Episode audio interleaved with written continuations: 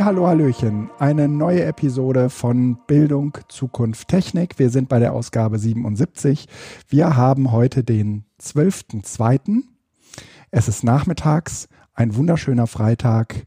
Ich begrüße den Felix. Hallo. Hallo Guido. Hi. Schön, dass wir hier sind. Ja, ähm, wir vermeiden es ja nach wie vor, äh, uns dabei anzugucken. Ähm, ich, Stimmt. Ich, Machen ich hab das viele andere beim Podcasten? Ich weiß es gar nicht. Ich weiß es auch Hast nicht. du da- ich, ich bin aber ehrlich gesagt, also danke, leidenschaftslos. danke. Äh, ne, Wenn- um das mal neutral zu formulieren. Mir, mir ist es im Prinzip egal. Aber ähm, ähm, ich kann ganz gut damit leben, dass wir uns nicht sehen. Ich interpretiere das mal im bestmöglichen Sinne. Das, das klingt jetzt, das klingt jetzt echt bitter, aber so ist es gar nicht gemeint. ähm, nee, es gibt keine Notwendigkeit. Ja. Also, Ähm, es ist interessant. Ich habe nicht drüber nachgedacht, wenn wir uns, wir haben uns das letzte Mal für einen echten Podcast wahrscheinlich wirklich vor ziemlich genau einem Jahr gesehen, ne? Das kann gut sein, ja, ja. Das, Weil ja, das kann sehr, es sehr ja- gut sein. Im Februar wann gab's, also das war kurz bevor, äh, also der Lockdown kam Ende Februar oder wann ging das los? Oder Mitte Ja, März? irgendwie so Anfang März, genau. Genau. Also das heißt, es muss eigentlich ein Jahr jetzt tatsächlich Ja. ja. sein. Ähm, und haben wir uns seitdem gesehen eigentlich? Doch, wir hatten noch einmal diese, diese Sendung ähm, mit Video, wo ähm, Edufunk dabei war. Richtig, genau. Die war mit Video. Haben wir Die die, andere MCT Meets gemacht? Haben wir ohne Video, ne? Alles äh, ohne. Genau. Also das heißt, wir haben uns auch seit einem Jahr erst einmal gesehen. Du bist aber trotzdem in meinem Ohr sehr präsent. Ah, siehst du? Äh, vielleicht liegt es an Clubhouse. Vielleicht. Wie findest du Clubhouse? Äh, jetzt Weiterhin äh, begeistert? So nach abgehangenen vier Wochen oder wie lange das Ding jetzt am äh, Start ist? Oh ja. Ich weiß nicht. Also ähm, ich, ich habe solche und solche Wirst du doch kritisch? Hm? Wirst du kritisch? Ich dachte, du bist total begeistert. Ich bin auch total begeistert, aber es gibt natürlich Abers. Und ähm, die liegen vor allen Dingen, die liegen auch darin begründet, dass ich natürlich jetzt nicht mehr irgendwie äh, jeden Abend gerade auf Clubhouse bin. Das war am Anfang ganz stark der Fall. Äh, irgendwann findet man wieder ins normale Leben zurück und dann ähm, wird, das, wird das alles auch ein bisschen entspannter. Ähm, ich hatte am Anfang, ich weiß nicht, dieses Goldgräber-Ding von, okay, wenn du jetzt ganz am Anfang dabei bist, dann kannst du auf einmal äh, so viele Follower einsammeln wie wahrscheinlich sonst nirgendwo. Ne? Und äh, äh, diese, wie soll ich sagen, Anstrengungen habe ich irgendwann sein gelassen. Und damit ist auch, ähm, das mag ich an dieser Stelle äh, so kleinlaut zugeben, die Motivation gesunken, ständig und immer auf Clubhouse zu sein, Räume zu öffnen, auf Bühnen zu sein oder so. Was ich heute mache mit Clubhouse ist, ich höre das ganz viel zum Einschlafen. Mhm. Also die, die Talks vor allen Dingen, die äh, spät abends sind, äh, die, die gefallen mir in der Regel ganz gut. Der ähm, manchmal fühle ich mich dann aber auch motiviert. Also der Tim hatte letztens noch mal was zu ähm, zum Campen und zu Gadgets fürs Campen. Da wäre ich und so gerne Hacks. dabei gewesen. Ich hatte leider eine andere Beschäftigung, aber ähm, das war so irgendwie so ein 23 Uhr Ja, Ding von ihm. Ne? Genau. Und das war wieder so ein Ding, da bin ich eigentlich nur zum Schlafen gehen draufgegangen. Und dann nahm das so Fahrt auf. Und dann war mir irgendwann klar, okay, äh, ich möchte da gerne auch noch was zu sagen. Und dann nahm das so seinen Lauf. Und weißt du, wovon ich berichtet habe, von welchem Hack? Von dem äh, Hack, äh, wo wir zusammen äh, campen waren und äh, wir vorher, ähm, äh, na, Waffelteig in einer So, PET-Flasche das war geil. abgefüllt haben ähm, und äh, dann am Wochenende den ganzen Campingplatz mit Waffelgeruch eingenebelt haben. Ja, das war ziemlich gut. Das fand ich, das, das war, das war, Aber das auch, war auch ein echt guter Waffelteig. ja, das, das kannst Also du wer wohl sagen. immer den bei euch aus der Familie gemacht hat, ja, der war echt gut. kannst du wohl sagen. Aber äh, das ist vor allen Dingen äh, auch ein cooler Hack, wenn man beim Campen jetzt nicht das ganze Geraffel mitnehmen will, sondern nur die Flasche mit dem Teich und äh, die äh, und das Waffeleisen. Mehr war ja dafür mhm. nicht nötig. So, und das sind, und dann habe ich so, so ein paar Clubhouse-Erlebnisse. Keine Aufnahme davon, ne? Weil das wäre jetzt tatsächlich der Punkt, wo ich sage, so, das würde ich mir tatsächlich gerne anhören. Ja. Aber es ist gut, dass es nicht geht, weil ja. insgesamt ist das der Reiz von Clubhouse weiterhin, dass es eben nicht geht, aber ähm, ich, ich wäre gern dabei gewesen. Es, es gab noch einen anderen Hack. Da, da hat ein Typ, der ähm, bei irgendeiner bekannten äh, Campingmarke, äh, bei so einem Campinghersteller arbeitet, erzählt, dass es eine, dass die eine wasserlose Toilette gebaut haben. Ja, diese Trockentoiletten. Mhm. Ja. Ähm, das äh, ähm, war auch noch äh, dann während der gesamten Zeit immer, war das nochmal von Nachfragen bestückt. Das hat die Leute irgendwie, mhm. irgendwie gepackt. Mich ehrlich gesagt gar nicht so, weil ich auf, bei, Toilett, bei Toilettengängen ganz häufig ganz gerne Wasser in meiner Nähe habe. Aber ähm, die einen sagen so und die anderen so. Ähm, also das sind, und dann gibt es bei Clubhouse, finde ich, sagen wir mal so, er, Ereignisse, die äh, so regelmäßig sind. Also wie zum Beispiel dieser äh, Metall-Espresso, der irgendwann mal vor vier Wochen gestartet ist, wo ähm, ich seitdem in regelmäßigen Abständen bin und wo ich äh, auch viele Leute, sagen wir mal, so aus dem IG Metall-Dunstkreis einfach sehe, die dort natürlich irgendwie auch mit, mit äh, anderen Menschen außerhalb dieser IG Metall-Blase zusammentreffen, zum Beispiel dir. Ähm, aber mhm. äh, woraus sich äh, hin und wieder auch nochmal andere Gesprächsanlässe dann innerhalb der Organisation er, er, ergeben, was ich ganz äh, nett finde. Mhm.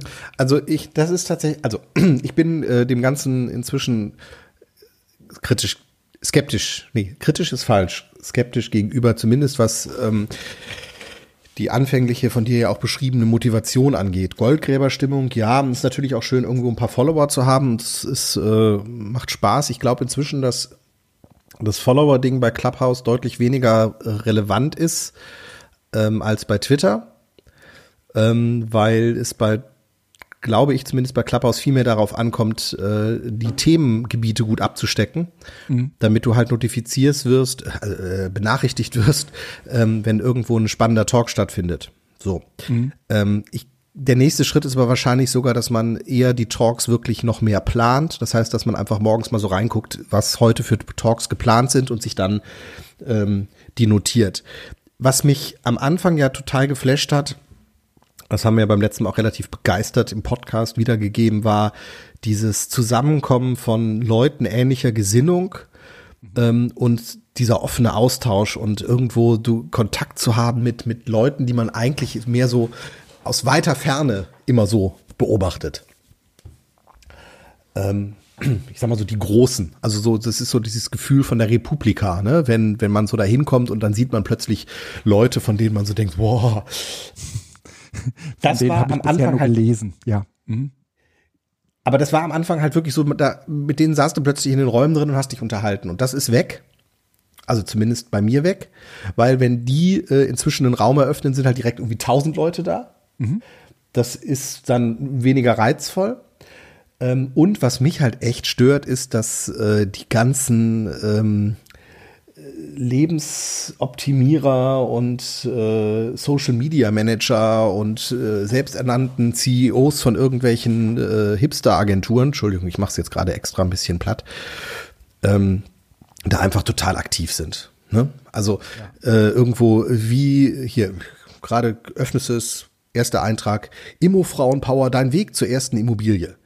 Ich glaube, dass das Thema gar nicht mal falsch ist, aber irgendwo so diese ganze ähm, Weißt du, es ist, es ist halt so diese, dieses Lebensoptimierungsgedönse. Es geht nicht um Austausch, sondern immer auch irgendwo um, um ähm, Produkte.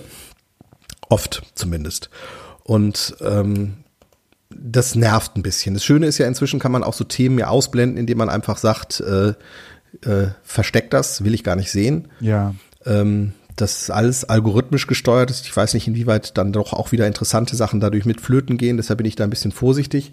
Also ähm, vielleicht zur Einschätzung. Diese, dieses, ich gehe rein und irgendwie überzeugt das durch sich selbst, ist inzwischen weg. Mhm. Ich glaube, das ging schneller weg, als ich gedacht habe. Aber für jemand, der heute bei Twitter einsteigt, wird das genauso sein. Der geht da an, meldet sich an und denkt sich, was soll ich hier? Warum sind alle so begeistert? Ich, ist überhaupt kein Inhalt für mich da. Ist überhaupt vollkommen unübersichtlich und ich weiß gar nicht, was ich hier tun soll. Ja, ja, ich glaube, man muss es dir also personalisieren. Leuten zu folgen. Dann äh, wird genau. besser. Und ich könnte mir vorstellen, dass Clubhouse, wenn wir über die erste Euphorie weg sind und der Clubgedanke von Clubhouse noch viel deutlicher wird. Das heißt, dass du dich zu Gruppen zusammenfügst, in dessen Rahmen dann ein gewisser Austausch gepflegt wird, sodass man wieder in kleinere soziale Gefüge reinrutscht. Mhm. Dass es dann tatsächlich wieder spannend werden kann, weil es eigentlich wirklich sowas ist wie ein Clubhaus. Mhm. Das heißt, wie eine, ein, ein Hinterzimmer, ein Gesprächsraum, in dem ich mich mit anderen Leuten halt unterhalten kann. Mhm ähm, die ähnlicher Gesinnung sind. Ich weiß, da kann man jetzt auch wieder sagen, es ist aber gar nicht gut. Man kann sich ja dann auch mal diversifizieren, wie man das möchte, aber es ist zumindest ein, Geschmä ein Gesprächskanal ähm, ja. für Themen wie beispielsweise Camping. Ähm, ja. Aber das muss sich jetzt erst etablieren. Also so weit sind wir auch noch nicht. Das ist so im Moment so ein Übergang, so von ja. vom einen zum anderen. Also ähm, ich, ich glaube, das ist, wenn man von oben drauf guckt, wie äh, so häufig bei solchen äh, Netzwerken ähm, dass Relevanz im Auge des Betrachters liegt. Und ähm, wenn ich da, wenn du da jetzt reinguckst und äh, irgendwie so sagst, naja, da ist nicht mehr viel Relevantes drin für mich, dann äh, würde ich dem sogar zustimmen. Ähm, aber ich folge einem Typen, der in seiner Bio stehen hat, dass er ähm, einer der Hauptschreiber von, äh, von der Heute Show ist. Ich komme hm. gerade nicht auf dessen Namen. Und äh, der ist vor allen Dingen, wie sich seit, äh, weil ich den, weil ich in häufiger, häufiger in Räumen von ihm bin, wie sich rausstellt, ähm, ist er offensichtlich für große Teile der Webseite der Heute Show zuständig. Und mhm. ähm, der hat wahnsinnig originelle äh, Talks, äh, Räume, in denen es äh, witzigerweise immer um genau das geht, von dem du denkst, da, da könnt ihr doch jetzt nicht wirklich drüber reden. Also es gab zum Beispiel vor kurzem einen Raum über ähm, ähm, Gafferband-Hacks. Und äh, die haben sich wirklich zwei Stunden lang Gafferband-Stories erzählt. Also was die alles mit Gafferband gemacht haben.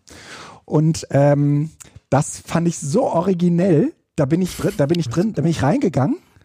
Und dann wird auch relativ schnell klar, okay, wenn du jetzt hier ähm, äh, irgendwie deine, deine, dein CEO-Dasein feiern willst, dann ist das halt in solchen Räumen einfach schwer. Ja, also ich will nicht sagen, dass mhm. die nicht auch. Ja, ja, gut, okay. Ja. Ähm, aber so thematisch ist das so komplett neben der Spur, dass du schon irgendwie auch eine Passion fürs Durchgeknallte mitbringen musst, ähm, damit, damit das da irgendwie äh, matcht. Und trotzdem hat es mich unglaublich fasziniert. Also dieser Typ, sobald der einen Raum aufmacht, bin ich da drin. okay. Und der wäre natürlich auch, tatsächlich spannend, welcher es ist. Ja, ich, Guck, ach Mensch, ja, ja. Äh, falls, falls, falls er mir noch über den Weg lauf, läuft, äh, dann werde ich dir beim nächsten Mal irgendwie eine, eine Nachricht schreiben. Weil ich, mir ist nämlich vor ein paar Tagen äh, auch einer über Telegram-Gruppe. Weg gelaufen und habe gedacht, Mensch, heute Show finde ich jetzt aber hier gerade spannend. Mhm. Aber äh, deshalb ich vermute fast, dass ja. wir den gleichen ja. meinen, aber mir komme ich auch nicht auf den Namen. Und letztens, das fand ich auch so großartig, mm, da habe ich, äh, da war ich in einem Raum drin, da ging es äh, um ähm, ums Verkuppeln. Also äh, das war so, ein, so eine Partnerbörse, kannst du sagen. Und äh, da hat sich halt immer einer vorgestellt, der ist dann hoch auf die Bühne gekommen und dann äh, konnten andere, die unten im Plenum waren, halt irgendwie sagen, oh, das finde ich aber interessant, äh, lass doch mal unterhalten. Und dann hat der Typ, also der Moderator, die halt hochgeholt und miteinander verkuppelt. Das fand ich auch. Das ist eine sehr, sehr schöne Show gewesen. Also als echte Kuppelshow oder einfach nur Themensuchenshow? Nee, nee, das war so eine Kuppelshow. Also, ne, die, das sind schon auch irgendwie Frauen und Männer gewesen, die sich dort ähm, halt vorgestellt haben, weil sie auf Partnersuche sind. Und ähm, finde ich sehr cool und spannend. Ich habe aber dabei eine echte Datenschutz oder eine echte Schere im Kopf.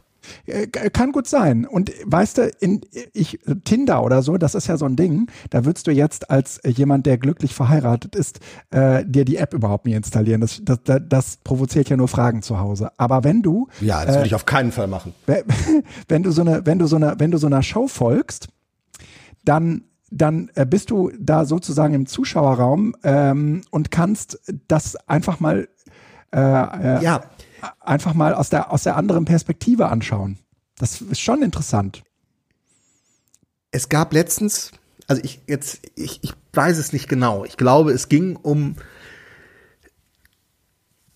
ah, Frauen und Sex und äh, ich weiß nicht genau, ob es um den Orgasmus ging oder was Frauen spüren oder wie sich Männer verhalten müssen, irgendwie sowas.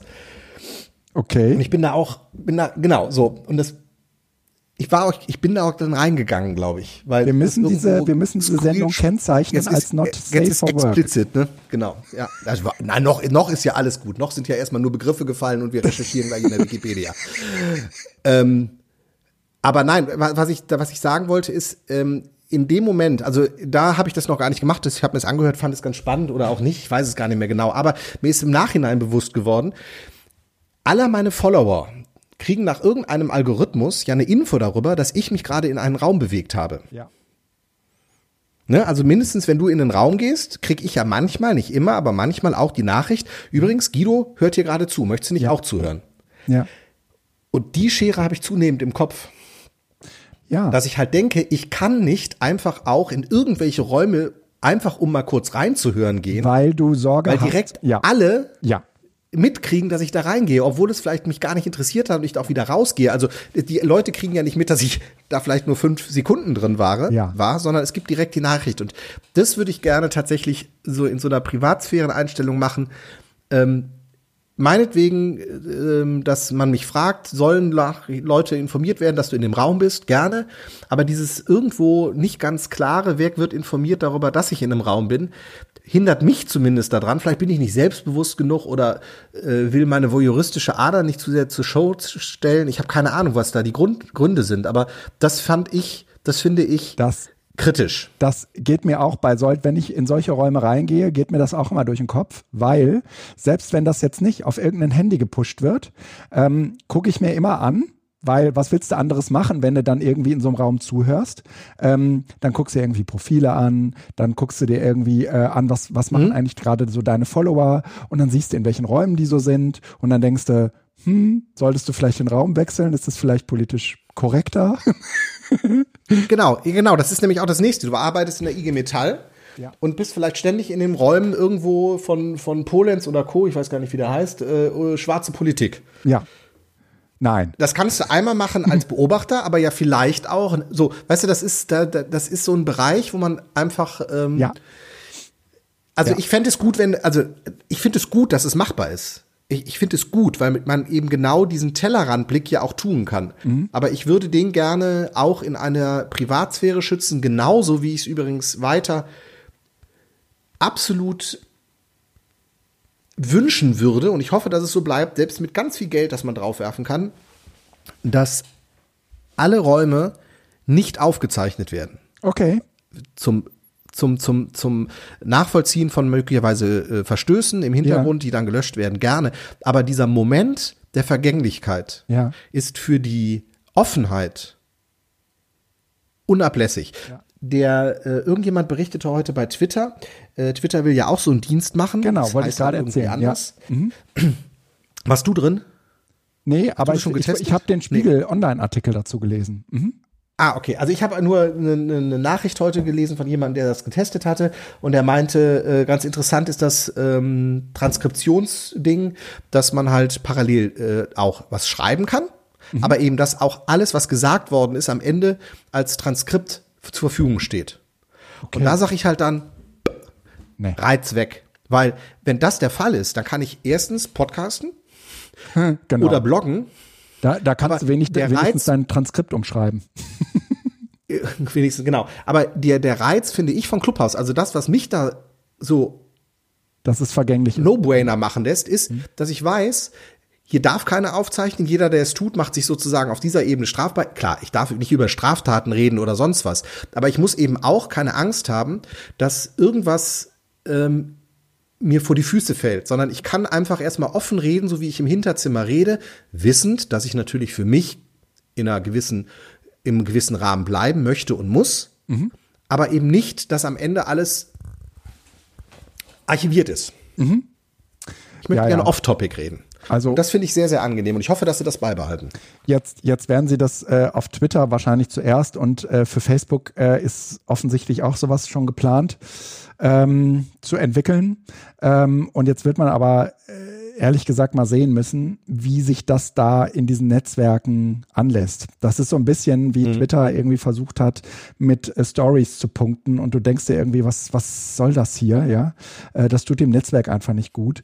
Und ähm, Nein, ich habe gestern mal wieder die offizielle Twitter-App installiert. Das war total geil. Mhm. Oben ist ja diese, diese Stories, ne? Ja.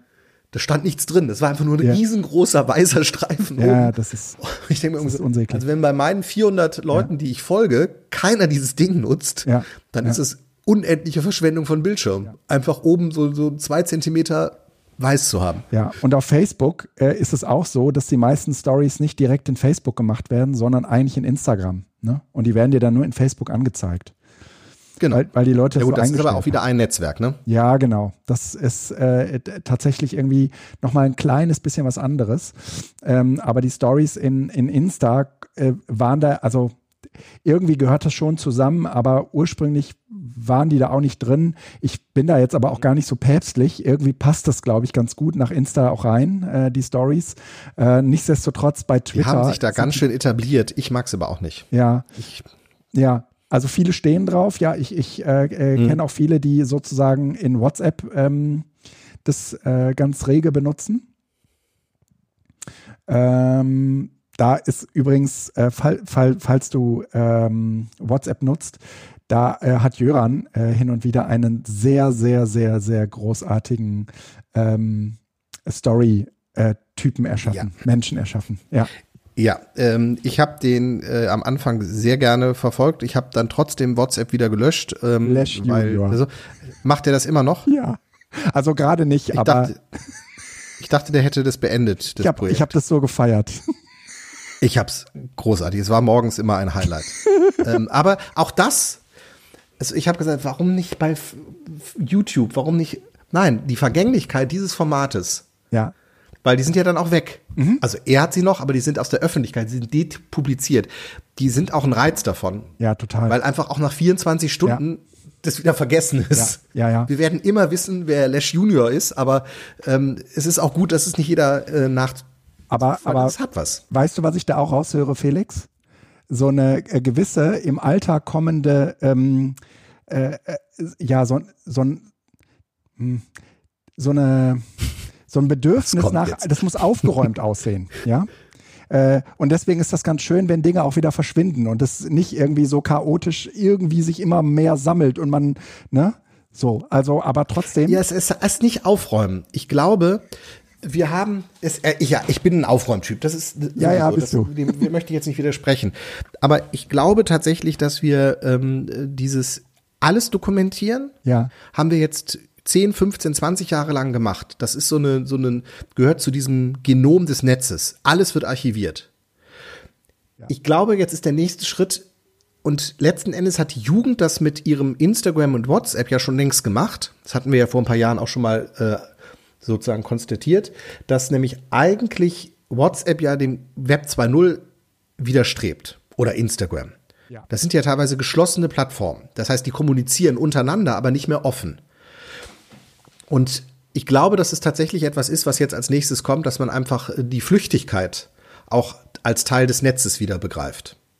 Okay. Dass das nicht alles auf ewig dokumentiert sein muss, weil neue Gedanken entstehen manchmal oder entstehen oft nur, wenn ich auch frei bin mhm. und mich nicht an meinen äh, Worten immer direkt messen lassen muss.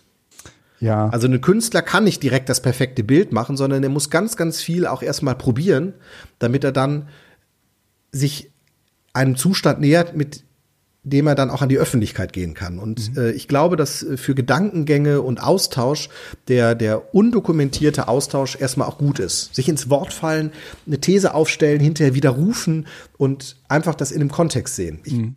könnte mir vorstellen, dass das, äh, dass das was hat. Auch langfristig dann wir, wir, wir werden sehen. Ähm, ich äh, hoffe auch, dass Clubhouse an dieser ähm, Bestimmung festhält, äh, aber man weiß es ja nicht. Eine Sache noch dazu, bevor Ja. wir zum nächsten Thema kommen, weil das gehört einerseits zu Clubhouse, aber andererseits auch ist das ein allgemeiner Lifehack. Ähm, wenn ihr halbwegs gut klingen wollt, mit dem Telefon telefonierend, holt euch oder nehmt euch die kabelgebundenen Kopfhörer wieder mit. Die alten, ich habe heute Morgen extra nochmal nachgeguckt, Earpods Ja. oder andere kabelgebundene. Ich habe ähm, heute Morgen, weil ich das schon länger jetzt vorhatte, mal meine AirPod Pros, kosten um die 200 Euro angeschlossen, eine kurze Aufnahme gemacht und dann äh, die Earpods, also die alten AirPods mit Lightning-Adapter angeschlossene Aufnahme gemacht. Es sind Welten dazwischen. Inwiefern? Das ist halliger oder ist es abgehackter oder?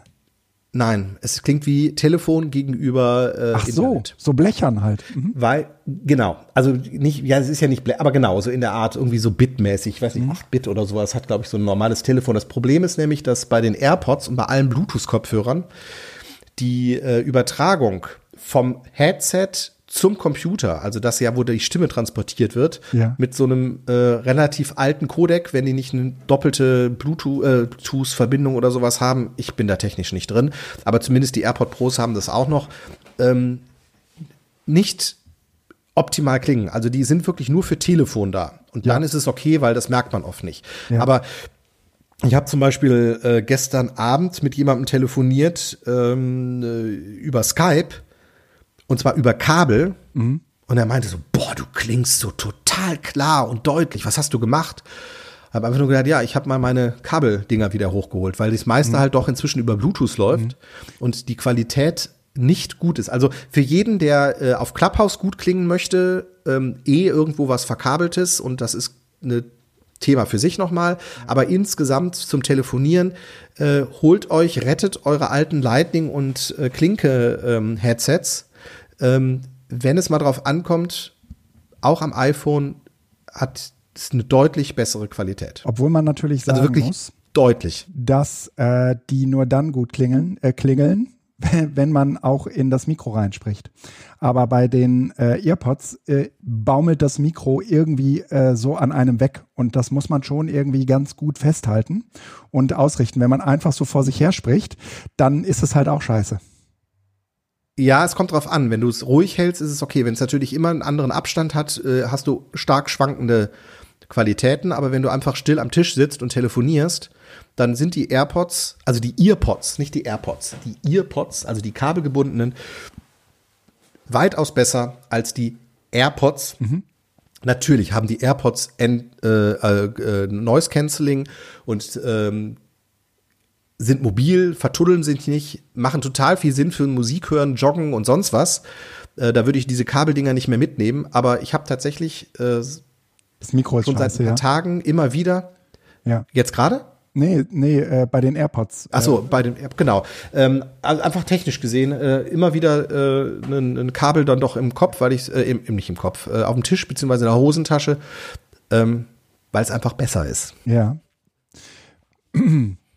Wir äh, sind ja der Bildungspodcast und äh, deswegen, Achso, noch kurz, ganz kurz, die Earpods gibt's im Moment Ja. super günstig bei Amazon. Die haben ja früher 30, 40 Euro gekostet, die kosten inzwischen nur noch 15. Nur als Hinweis, jetzt, nächste Thema, wir sind ein Bildungspodcast, ja. wir sind ein Bildungspodcast und äh, genau aus diesem Grund äh, wollte ich nochmal ein Bildungsthema mit, mit, mit einbringen. Und zwar, das bezieht sich jetzt erstmal auf Schule, aber ich glaube, wir beobachten das äh, grundsätzlich auch in vielen anderen Zusammenhängen. Ähm, das, was wir im Moment im Online-Lernbereich sehen, das erinnert mich viel, viel stärker äh, an, den, an, an das Präsenzlernen als an das Lernen unter den Bedingungen der Digitalität oder des, der Digitalisierung. Das ähm, ist mir jetzt bei den äh, Kindern aufgefallen, das fällt mir aber auch in regelmäßigen Abständen bei, ähm, mh, bei, bei äh, anderen Seminaren auf, entweder in denen ich drin bin oder äh, die ich selbst gebe. Ähm, ja, ja, äh, ihr habt richtig gehört, die ich selbst gebe, weil das äh, offensichtlich äh, gar nicht so trivial ist, ähm, das mh, mm, unter den Bedingungen der Digitalität eben auch gescheit zu machen. Und jetzt ist natürlich die Frage, was sind denn jetzt die Bedingungen der Digitalität? Und das hatten wir irgendwie in vorangegangenen Podcasts immer schon mal wieder ähm, erwähnt. Äh, bei den Kindern ist zum Beispiel so eine Sache, und damit meine ich jetzt gar nicht, will ich gar nicht auf das Prüfungsformat abheben, aber äh, die, die, die äh, schreiben halt so Vokabelteste. Und ähm, die Frage ist halt bei diesen Vokabeltesten, äh, ob die Vokabel kurz genug gezeigt wird, dass man äh, noch in der Lage ist, äh, aus dem Kopf eine äh, gescheite Antwort, eine äh, gescheite Lösung dazu zu schreiben, oder ob sie zu lang gezeigt wird, ähm, sodass die Möglichkeit besteht, eventuell doch noch einen Translator zu bemühen. Oder das daneben liegende Buch. Und äh, solche Vokabelteste, daran wird es natürlich jetzt am augenscheinlichsten, aber das ist ja eher ein, ein, ein sagen wir mal, ein Ding, was so grundsätzlich ein Problem ist äh, und was wir aus, aus dem Präsenzunterricht halt einfach äh, ganz gut kennen und schätzen gelernt haben, dass sowas äh, online eben genau nicht funktioniert. Und ähm, die, die Vokabeln, die zumindest meine Kinder dann äh, in Moodle eingeben müssen, werden halt zu kurz gezeigt. Und äh, man will da verhindern, dass die irgendwie was abpinnen können, aber es ist halt nicht lang genug, um die Vokabel vernünftig zu schreiben. Und ähm, dann ist das meistens so, dass man irgendwie bei das heißt, 20 Vokabeln ja, aber, ja. irgendwie, was weiß ich, so 15 Sekunden pro Vokabel kriegt und daraus errechnet man dann letztendlich irgendwie die Zeit, die die haben für alle Vokabeln. Ähm, aber du musst schlicht und ergreifend, ähm, äh, selbst wenn du viel gelernt hast und fit bist, kannst du sie nicht so schnell reinschreiben. Ne? Ähm, zumal, wenn die Kids das teilweise über ihr Handy mit dieser Mini-Tastatur machen. Das, das geht einfach mhm. nicht, weil die Bedingungen auch sehr, sehr unterschiedlich sind, unter denen die äh, da arbeiten müssen. Und das wird, und das ist in Präsenz, sind die Bedingungen wahrscheinlich auch sehr, sehr unterschiedlich, aber man sieht es nicht, weil es weil es ähm, in Präsenz natürlich vollkommen klar ist, okay, alle sitzen äh, auf dem sitzen auf einem äh, Stuhl, alle haben ein Heft vor sich, alle haben ein, ein Füller, alle äh, haben ein Geodreieck und äh, alle sitzen in diesem Raum. Und genau diese Bedingungen sind halt digital nicht gegeben. Und äh, das führt äh, geradezu dazu, dass man ständig Missverständnisse ähm, schafft, ähm, auch wenn man meint, ich habe das jetzt doch hier für online schon konzipiert, äh, stellt man, wenn man äh, länger drüber nachdenkt oder wenn man selbst, sagen wir mal, Teil des Lernprozesses ist, relativ äh, schnell fest, nee, das, das ist, das funktioniert so nicht. Und äh, dann habe ich mir überlegt, wie, wie müsste man da jetzt eigentlich dran gehen oder was, wie müsste man dieses mhm. Problem eigentlich lösen? Ähm, und Da ist mir ein sehr, sehr schöner Tweet von Alexander, heißt er so, Krommer, über, den Fuß über, über die Füße gelaufen. Der hat gesagt, ähm, Lernende äh, ist, ist, ist, nicht, ist, ist nicht wortwörtlich, aber so in die Richtung, Lernende haben immer eine andere Vorstellung von einer Videokonferenz als Lernende, als Lehrende. Und er hat das natürlich auf Schule bezogen. Und es hat mich äh, sehr, sehr erinnert an meine äh, Kids, die gesagt haben, Kamera mal nie an, das ist mir viel zu peinlich. Ich, ich will das nicht, dass man es hier sieht alles.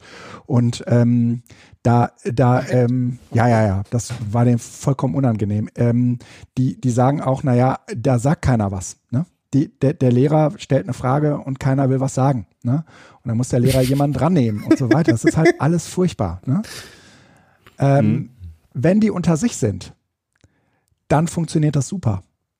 Das ist die gleiche Erfahrung, die ich übrigens mache, wenn wir äh, so Zoom-Konferenzen machen und äh, du machst irgendwie ein Seminar in einer Gruppe und du schickst sie danach mal in Breakouts.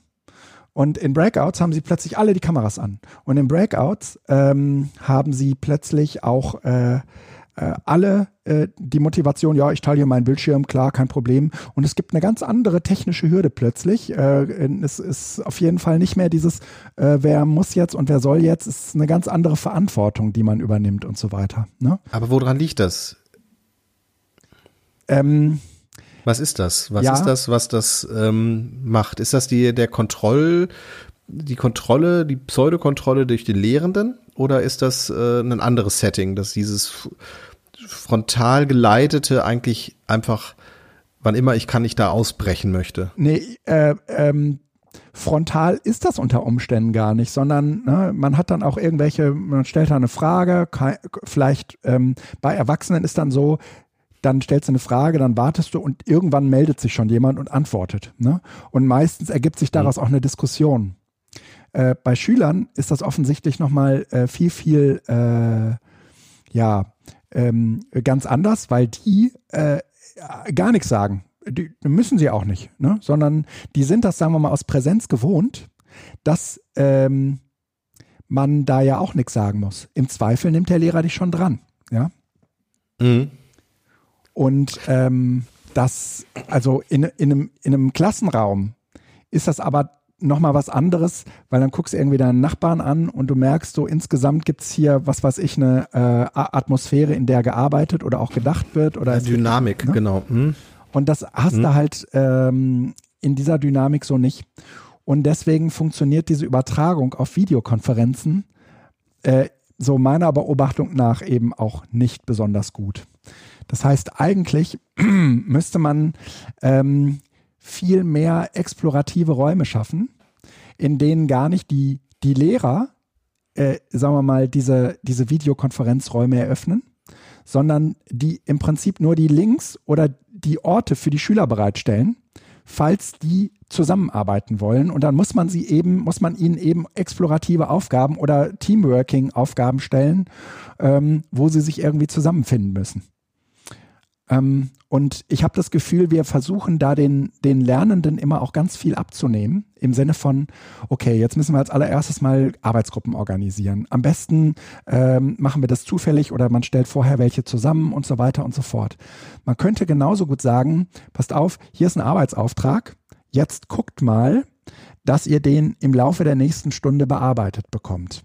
Ihr könnt entweder hier einen Raum nutzen oder aber äh, hier, wenn, wenn ihr wollt, könnt ihr auch eure, ähm, eure Telefonnummern austauschen und irgendeinen Messenger-Dienst benutzen. Egal wie. Ähm, das ist natürlich Teil des Auftrags und man muss das sozusagen auch von der Zeit abziehen.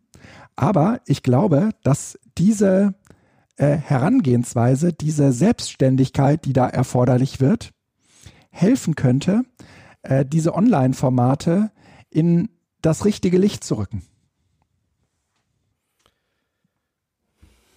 Oder? Du, ja, ähm, ich, das, Oder denke Ja, ich wieder zu ähm, voraussetzungsvoll? ja. Ähm, zumindest denkst du ganz klar aus einer Perspektive der Chancenpädagogik, der ähm, Pädagogik, das, also ich, ich formuliere es mal so, ich glaube, wenn Kinder, die in diesem Setting, was du jetzt skizzierst, gut zurechtkommen, die kommen auch in dem anderen Setting gut zurecht. Ja. Okay. Und das ist das, was du als Voraussetzung so ein bisschen mit reinbringst. Ähm, jetzt möchte ich nicht das große Aber in den Raum stellen, weil ähm, dein, dein Ansatz ist schon richtig und gut. Der funktioniert nur auch halt im Präsenzunterricht. Gibt den Schülern Projekte, gibt den Schülern Ja. Aufgaben, mit denen sie sich selbst beschäftigen können, gibt nicht vor, wie und was und bis wann, also bis wann, also bis, irgendwelche Parameter müssen festgegeben werden, damit auch Kreativität entsteht, aber äh, ne, es ermögliche, also vertraue, Ja. gibt dem, dem, dem Lernenden die Möglichkeit, dass er seinen eigenen Lernprozess auch selbst gestalten kann. Und an dem Punkt haken halt viele Lösungen. Ich zitiere jetzt, nicht zitiere nicht, ich, äh, ich ähm, äh, leite äh, dem Gedanken nach von den Vorgaben der Messenger-Lösung mit angeschlossener Videokonferenz des Landes Nordrhein-Westfalen ab. Dort ist es nicht erlaubt, dass Schüler eine Videokonferenz, äh, einen Raum öffnen dürfen. Weder für die Videokonferenz noch einen Chatraum. Ah, okay. Den muss der Lehrer öffnen, weil nur der Lehrer am Ende ja auch die Verantwortung über das trägt, was da drin stattfindet. Das heißt, ein Raum, den Schüler selber öffnen, gibt es nach, der, nach den Vorstellungen der äh, Landesregierung gar nicht, weil das pädagogisch nicht vertretbar ist. Hm. Ich will das gar nicht bewerten, weil das ist natürlich Blödsinn. Nur was da, also jetzt mal, Entschuldigung, ja. Blödsinn, äh, Entschuldigung, lieber Dienstherrn, das ist kein Blödsinn, das habt ihr gut durchdacht. Ähm, aber was ich damit sagen möchte, ist, äh, das führt halt dazu, dass solche Tools oder solche Werkzeuge in den Lernprozessen plötzlich gar keine Rolle mehr spielen werden. Weil, mhm. was machen dann die Schülerinnen und Schüler? Die nehmen ihren Messenger, den sie eh in der Tasche haben, WhatsApp, mhm. Signal, Telegram oder sonst was und machen das halt darüber. Mhm. Weil äh, wenn sie einen Raum haben, also wenn ich einen Raum habe, der mir gestellt wird und auf der anderen Seite habe ich einen Raum, den ich nutzen kann, dann nehme ich immer den Raum, den ich lieber selbst nutzen kann, wo ich im Zweifel ja. auch selber Hand anlegen kann. Ja. Also ich würde ja sogar so weit gehen, dass ich sage, ich arbeite am liebsten auf meinen eigenen gehosteten Services, weil es einfach, dann weiß ich, was Sache ist. Aber ähm, ja. Also, das ist sozusagen, äh, verstehst du, das ist, ist schwierig. Ja.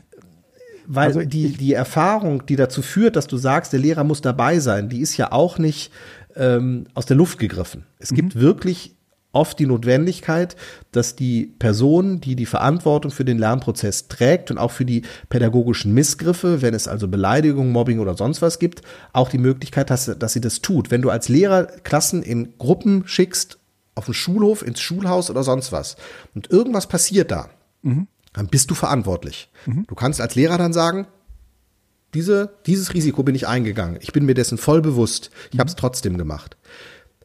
Technische Lösungen haben aber leider das Problem, dass dieser Modi eigentlich mhm. Standard wird. Du hast keine Möglichkeit mehr, das andere zu tun, zumindest nur noch deutlich erschwert. Ja.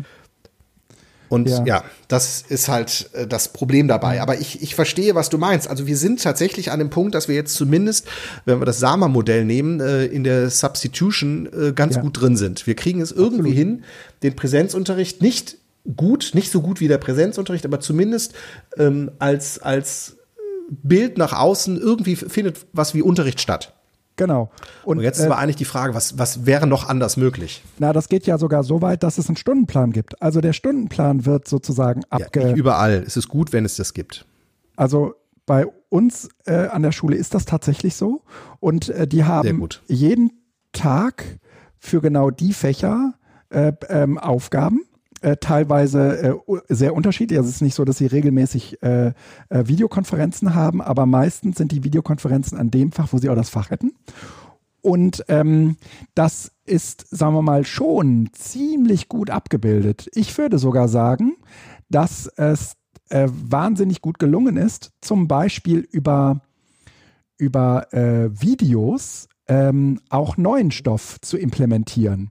Also es ist nicht eine reine Wiederholung, sondern die sind auch in der Lage, ähm, im Gegensatz noch von vor acht, neun Monaten, als das losging, äh, mhm. sind, sie, sind mhm. die Lehrenden in der Lage, ähm, das relativ gut abzubilden, sodass es eben auch für einen Schüler möglich ist, sich ähm, eigenständig etwas anzueignen. Und dann wird das halt auf eine gewisse Art und Weise äh, abgefragt. Ähm, mhm. ähm, und diese Form äh, des, des Lernens, äh, die finde ich ähm, auch äh, erst einmal, erst einmal in Ordnung. Das ist ein, ein, großer Fortschritt, wie du sagst. Also wir sind voll in der Substitution. Wir haben das im Prinzip ganz, mhm. ganz gut hinbekommen. Das äh, Problem ist, mh, dass diese ganzen Vorgänge immer so ein bisschen unter dem Verdacht stehen, äh, das, warum hast du denn da keine, keine Zwischenschritte hingeschrieben? Das sieht so ein bisschen aus, als hättest du es abgeschrieben. Ne? Mhm. Und ähm, diese Möglichkeiten des Abschreibens, die sind natürlich in dieser Welt nochmal viel, viel stärker gegeben als im Unterricht. Ähm, da kriegst du das zumindest mit, wenn die abschreiben. Äh, ne? Es sei denn, du stellst dich vollkommen blind. Aber im mhm. Grunde genommen hast du ähm, hast du da so eine Art soziales Korrektiv auch. Das hast du aber online, wenn die jetzt irgendwie, die sind jetzt im zweiten Monat ähm, äh, der, der, des, des Online-Unterrichts, äh, da haben sich bestimmte Dinge, würde ich auch sagen, verselbstständigt. Und äh, es wäre jetzt eigentlich an der Zeit zu sagen, passt auf, äh, lasst uns mal darüber nachdenken, wie kommen wir aus dieser Abschreib, äh, Repeti, ähm, Wiederholungsnummer raus? Und ein Weg daraus wäre halt, solche ähm, selbstständig im Team zu bearbeitenden Aufgaben. Ja, also die. Aber damit bist du in einer kompletten Diskussion, die wir seit Jahren auch in der Schule rund um die Reformpädagogik und äh, Leitmedienwechsel und Digitalität und sonst was ja eigentlich immer schon diskutieren. Das ist ja nichts, also die, die Frage, wie schaffe ich zeitgemäße, äh, genau, zeitgemäße Bildung, da wird es auch gemacht, zeitgemäße Prüfungsformate. Mhm. Die hatten wir auch schon ganz oft. Ja, ja. Es, diese, die, die, die grundsätzliche Frage, also wir haben das hier auch ein paar Mal schon thematisiert, das eigentliche Problem an dieser ganzen Leistungs- oder Prüfungskultur ist ja, dass wir meinen, wir müssten auf eine Note prüfen. Also wir, wir prüfen ja nicht mit der Absicht, hat er das grundsätzlich verstanden, mhm. Sondern wir prüfen ja. ja. mit der Absicht einer Klassifizierung, Bewertung einer gaußschen Normalverteilung. Ja, ja aber ich will Und gar nicht auf dieses Prüfung. Das ist das eigentliche Problem. Ja, äh, das okay. mit den Prüfungen, das ist mir eigentlich kackegal. Ähm, es geht aus meiner Sicht eher darum, dass äh, jetzt äh, in dieser Online-Situation im Gegensatz zum Präsenzunterricht ähm, dass das ähm, Bearbeiten in einem Team dazu beitragen könnte, eine Fähigkeit auszubilden, die sie eh irgendwann brauchen werden. Kann man sich darüber streiten natürlich. Ähm, und die man natürlich in Präsenz häufig gar nicht so gut abbilden kann wie online weil du äh, in Präsenz mhm. äh, ist mhm. halt nach einer Dreiviertelstunde Schluss, ja. Da hast du dich als Gruppe mhm. gerade mal gefunden oder so, ja. Aber diese ganzen sozialen Prozesse, die dann sozusagen passieren, die kannst du in der Regel äh, online ähm, viel besser, weil mehr Zeit ähm, und weil eben nicht eine Dreiviertelstunden-Taktung äh, äh, für die Kids, sagen wir mal, zurechtbauen. Mhm. Und äh, ehrlich gesagt wünsche ich mir manchmal, dass man den äh, Kindern ähm, ein wenig mehr Zeit dafür lässt, sich mh, hm, selbst in solchen Teamaufgaben ähm, ja unter Beweis zu stellen. Das kann man dann auch gerne irgendwann mal bewerten, aber ich glaube, es geht am Anfang einfach auch darum zu beobachten, äh, ob die das können. Und wenn die das nicht können, dass man dann unterstützt und sagt, was bräuchtest du denn dafür und so weiter, weißt du? Also so wie Verstehe, so ein Lehrer das eben machen müsste. Du bist halt jetzt, genau, genau, nee, machen. Das ist ja genau einer, also jetzt zumindest ein guter Lehrer und ich glaube, dass das tatsächlich sehr, sehr viele so machen, ist ja die Frage, woran hapert es, wenn man in Gruppenarbeit oder in äh, Proje irgendwie Projekten, woran hapert es, was braucht man noch, äh, wo, wo ist Hilfe nötig? Oft ist es arbeitsorganisatorische Fragen, also selbst, also in der Grundschule ja noch dominanter, aber selbst in der weiterführenden Schule ähm, du kennst die Diskussion auch von zu Hause. Wie führt man seine Hefte? Wie, äh, wann packt mhm. man seine Schultasche? Also wie ja. organisiere ich mein Arbeitsmaterial, sodass wenn ich ähm, etwas brauche, weiß, wo es ist. Ja.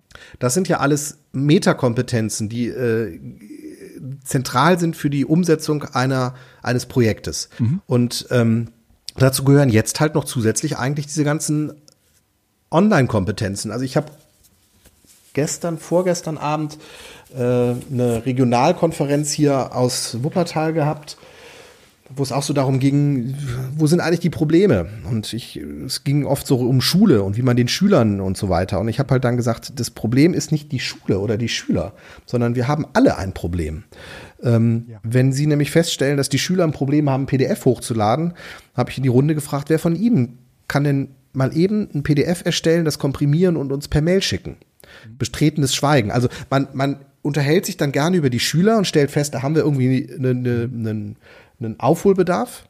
Ja. Aber das eigentliche Problem ist, wir haben das alle im Moment. Ja. Und das heißt, zu den ganzen Kompetenzen der Arbeitsorganisation kommt halt jetzt hinzu, dass wir das, ja. was wir eigentlich in den letzten Jahren oft belächelt haben, ja, ja, mein Sohn, mein Sohn installiert mir die Apps auf meinem Handy. Mhm. Das ist schön und gut. Damit hatte man eine Lösung gefunden in einer Welt, in der das so funktioniert. Aber wir sind inzwischen einfach so weit in dieser Digitalisierung drin, dass es nicht mehr reicht, wenn der Sohn ein Handy nimmt und die App installiert. Das muss ich selber können. Und in den PDF erstellen muss ich wissen, dass das eigentlich in allen Systemen über den Druckdialog geht. Mhm. Und wenn ich äh, Bilder verschicke, muss ich wissen, dass, wenn ich das nicht aufpasse, dass möglicherweise 25 Megabyte Dateien sind. Aber das sind alles Kompetenzen, ja. die sind in Zukunft weil wir eben viel mehr online ja auch immer wieder machen werden. Also wir werden ja nicht zurück in die Präsenz gehen und alles andere vergessen. Ja. Mindestens in den Universitäten, glaube ich, wird es einen, einen erheblichen Anteil an Distanzprojekten geben. Mhm. Die Studierenden müssen nicht mehr für alle Vorlesungen in den, sich in den Saal quetschen mit 500 Mann. So. Hast du diesen. Und das, ja, da, also von daher glaube ich tatsächlich, das hat, ähm, das hat Auswirkungen, weil wir, das Bescheuerte ist, und Merkel hat vor einem anderthalb Jahren, zwei Jahren, drei Jahren, ist es vielleicht auch schon wieder her, ja gesagt, äh, dieses Internet ist Neuland. Und wir haben mhm. alle gelacht. Mhm. Und ich glaube, dass uns diese Krise gezeigt hat, für viele, viele, und zwar einen übergroßen Best Gruppe der Bevölkerung, ist, war und ist es tatsächlich Neuland. Naja, also das Internet Wie viele ist Leute, Neuland, aber sagen wir mal, die, die Nutzung des Internets zum Beispiel auch für solche äh, Lernprozesse ist für viele wahrscheinlich Neuland, ja. Es geht nicht um die Technik, es geht um die Adaption der Technik. Und ja, das ja. ist für viele, ich, glaub, ich weiß nicht, wie viele überhaupt jetzt erst angefangen haben, sich damit mal zu beschäftigen, mhm. ähm, wie äh, Videokonferenzanrufe gehen. Mhm. Ich äh, beobachte das bei meinen Eltern. Das ist äh, sicherlich auch durch Enkel vor allen Dingen provoziert, aber eben zusätzlich jetzt auch noch durch die Unmöglichkeit des regelmäßigen Kontaktes, mhm. dass Videokonferenzen ein vollkommen normaler Bestandteil sind. Ja, das stimmt. Das und plötzlich stellt man fest, wenn ich unterwegs bin und eine Videokonferenz mache, dann habe ich schon am Anfang des Monats die Warnmeldung, mhm. dass mein Datenvolumen weg ist. Mhm. Was ist denn da los, Felix? Hier stimmt doch was nicht. Mhm. Und dann, also plötzlich sind diese ganzen Fragen, mit denen wir uns vor Jahren mal beschäftigt haben, in Gruppen plötzlich relevant. Datenvolumen. Mhm. Bisher reichten drei Megabyte. Ja. Äh, drei Gigabyte für, für, für, oder fünf Gigabyte für ein normales Handy aus. Ja, aber wenn jetzt plötzlich Videokonferenzen gemacht mhm. werden, dann ist das plötzlich nicht mehr viel. Mhm. Und das sind alles Dinge, die jetzt in breiten Teilen der Bevölkerung erst jetzt bewusst werden. Mhm. Und in dem Sinne, nein, natürlich ist das Internet kein Neuland, aber ich glaube, dass wir erst jetzt an einem Punkt sind, wo wir merken, welche Kompetenzen wir eigentlich in den letzten Jahren immer so outgesourced haben an irgendwo äh, ein, zwei Leute in den Familien, die sich um diese ganzen Techniksachen schon kümmern. Mhm. Und das funktioniert nicht mehr. Mhm. Und das merkt man jetzt. Mhm. Jöran hat äh, vor äh, Mitte Januar einen netten Artikel geschrieben, Schule muss scheitern, wenn sie den Normalzustand simuliert. Und äh, ja, ich glaube, das ist der Artikel, den ich immer noch in Instagram habe. Hm? Ja, den, ja, in, nee, in Instapaper meinst du? Äh, Instapaper. Ja. Ähm, der, äh, den, den kann man auch ganz gut auf äh, meine Seminarwirklichkeit beziehen. Ähm, weil wir natürlich, und äh, hier geht es vor allen Dingen darum, äh, mit dem Normalzustand ist in diesem Fall natürlich der Präsenzunterricht gemeint. Und ich habe gerade ja nochmal versucht, ähm, das ein bisschen, das ein bisschen anders äh, äh, auszudrücken und zu formulieren. Aber er hält am Ende äh, vier gesellschaftliche Funktionen von Schule ähm, aufrecht. Das eine ist die Betreuung und das Wohlbefinden. Sozialisation und soziales Leben, Bildungsziele und Curriculum und das vierte Ziel ist Bewertung und Selektion. Und äh, die ersten beiden, Betreuung und Wohlbefinden und Sozialisation und soziales äh, Leben, das sind aus meiner Sicht die Möglichkeiten, die wir jetzt mit Hilfe äh, des Online-Lernens bekommen haben. Die anderen beiden äh, gesellschaftlichen Funktionen von Schule, nämlich Bildungsziel und Curriculum und Bewertung und Selektion, die funktionieren äh, zumindest im Moment noch nicht besonders gut, weil uns da sozusagen auch so ein bisschen ja die technischen Möglichkeiten und Ideen und Routinen fehlen, ja. Aber ähm, mhm. wenn wir ähm, wenn wir zum Beispiel mit solchen Gruppen arbeiten, wie ich sie gerade eben äh, beschrieben habe, dafür sorgen würde, dass die ähm, Kinder, Jugendlichen und auch natürlich die Erwachsenen in ihren Lernprozessen ähm, darauf angewiesen sind, ähm, miteinander zu arbeiten und zu lernen, etwas gemeinsam zu erarbeiten, ein gegenseitig ein Interview zu führen, irgendwie sowas. Ja, das, das können ganz banale mhm. Dinge sein. Äh, dann kann ich mir sehr, sehr gut vorstellen, äh, kriegt man zumindest diese ersten beiden äh, gesellschaftlichen Funktionen, nämlich Betreuung und Wohlbefinden und Sozialisation und soziales Leben, äh, ganz gut unter einen Hut. Und mhm. Äh, dann hat man vielleicht auch nicht sofort äh, so ein unangenehmes Gefühl, wenn man an Online-Seminare oder an äh, Videokonferenzen denkt. Ne? Vielleicht.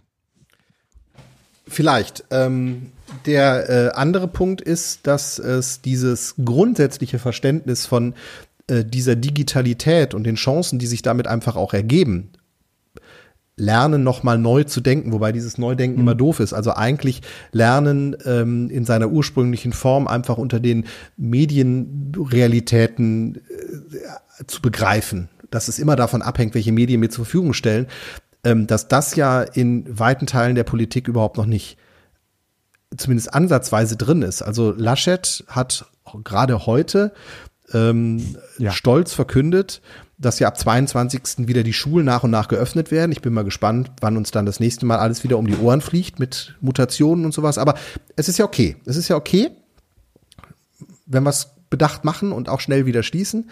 Aber er hat halt geschrieben, ähm, es ist nicht gut, ähm, oder Stunden vor dem Bildschirm können gemeinsames Lernen nicht ersetzen also der, der Tweet ist länger, äh, unten in den Shownotes. Ich kann den auch mal eben ganz äh, zitieren, dann ja. haben wir den äh, parat. Also er hat ja. geschrieben, ähm, Digitaler Unterricht hat sich seit Wochen bewährt, aber er ersetzt nicht soziale Begegnungen von Kindern. Stunden vor dem Bildschirm können gemeinsames Lernen nicht ersetzen. Es ist gut, dass fast alle Länder von Schleswig-Holstein bis Bayern ab 22. Februar die Schulen behutsam öffnen. Ja.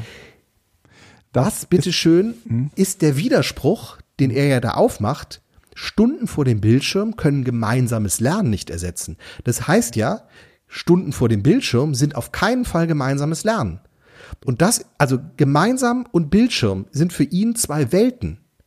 Und das ist das, was eigentlich erschreckend ist an der Bildungsadministration oder an den politischen Klasse, ich nenne sie jetzt mal tatsächlich in diesem Sinne, dass die überhaupt nicht verstehen, dass Digitalität und Lernen mhm. oder Soziales und Digitalität nicht Widerspruch ist, sondern eins sein kann. Ja. Für sie ist das halt ein Widerspruch. Ja.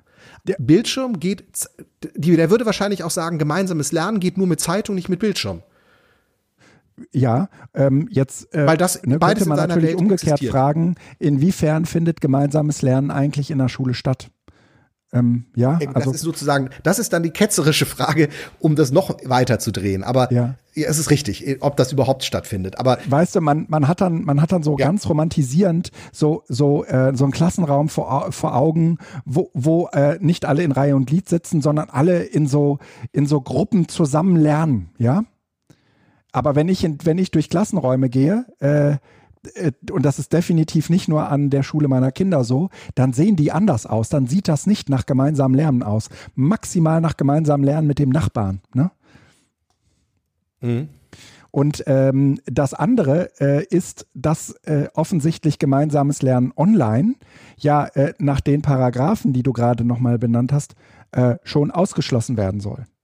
Ähm, das heißt, mhm. gemeinsames Lernen ist äh, per Gesetz schon nur dem Präsenzunterricht vorbehalten. Und ähm, selbst da würde ich das in Frage stellen. Gemeinsam lernen tut man halt nicht, weil man alle, weil, weil alle gemeinsam in einen Raum eingefärcht werden. Ne? Und weil vorne ja, aber die Definition steht, von ne? denen ist ja und vor allen Dingen das Wichtige ist, in dem Moment, wo alle in einen Raum eingefärcht sind, sind ja auch soziale Ungleichheiten verschwunden. Die treten ja nur auf, wenn im Distanzunterricht mhm. Äh, gesprochen wird. Ja. Ja. Also die, die, die, alle Leute, die jetzt gerade mit Vehemenz sich für die benachteiligten Schülerinnen und Schüler einsetzen, ganz, ganz vorne dabei ist die äh, kleine gelbe Partei mit den zwei Punkten, drei ja. Punkten. Ja. Da bin ich sofort. Die haben sich bisher nie um benachteiligte Schüler ja. gekümmert, ja. aber jetzt wo es sozusagen als Argument gilt, um möglichst viele wieder in den Arbeitsprozess zu bringen, ist es das Wichtigste. Wenn das dann alles wieder läuft, werden die weiter Steuern kürzen, ja. die Sozialhilfe zurückfahren und auf ein Minimum begrenzen, damit auf keinen Fall äh, so Schmarotzer, sozialen Schmarotzer entstehen, sondern alle über ihre eigene Arbeit auch wirklich das Geld verdienen, was sie brauchen. Ge genau, so ein bisschen ist das so. Und ähm, wir, wir sehen an diesem Beispiel auch sehr gut, wie ähm, Arbeit muss sich wieder lohnen. und äh, wie mh, also wie instrumentell äh, man argumentieren kann in dieser Richtung. Ne? Ja. Also ja, ja. Also äh, soziale Ungleichheit. Äh, ähm, Deutschland ist im internationalen Vergleich äh, gerade was die ähm, Möglichkeiten schulische Bildung angeht. Die schulische Bildung angeht, gibt es kein Land in Europa, äh, wo es wo es stärker äh, soziale, wo, wo stärker sich soziale Ungleichheiten äh, ausspielen als in Deutschland. Ja. Ja. Aber Thema ist es erst jetzt in der Pandemie, wenn die Leute nicht mehr arbeiten gehen, weil sie Homeoffice-Betreuung machen ja. müssen. Und trotzdem würde ich auch sagen, ja, das tut uns allen nicht gut, wenn wir auf Dauer ähm, so für uns äh, auf äh, unsere familiäre Umgebung reduziert werden. Ne? Ähm, das, ja, das stimmt auch. Ich will da, das war jetzt kein Plädoyer, äh, den Zustand beizubehalten. Nein, nein. Richtig, ja. Und natürlich geht's da auch nochmal den Familien dreckiger, ähm, die äh, wegen geringen Einkommen oder äh, wegen auch äh, ähm, äh, überhaupt sozialer äh, Disposition äh, in, in, kleinen Wohnungen leben und so weiter. Ja, also Leute, die in Häusern leben mit Garten, bei denen ist das natürlich anders. Aber ja, ähm, und jetzt kommt aber, sagen wir mal, eine Situation hinzu, die man aber versucht hat, mh, irgendwie auszugleichen, nämlich äh, über äh, das Ausliefern von Geräten.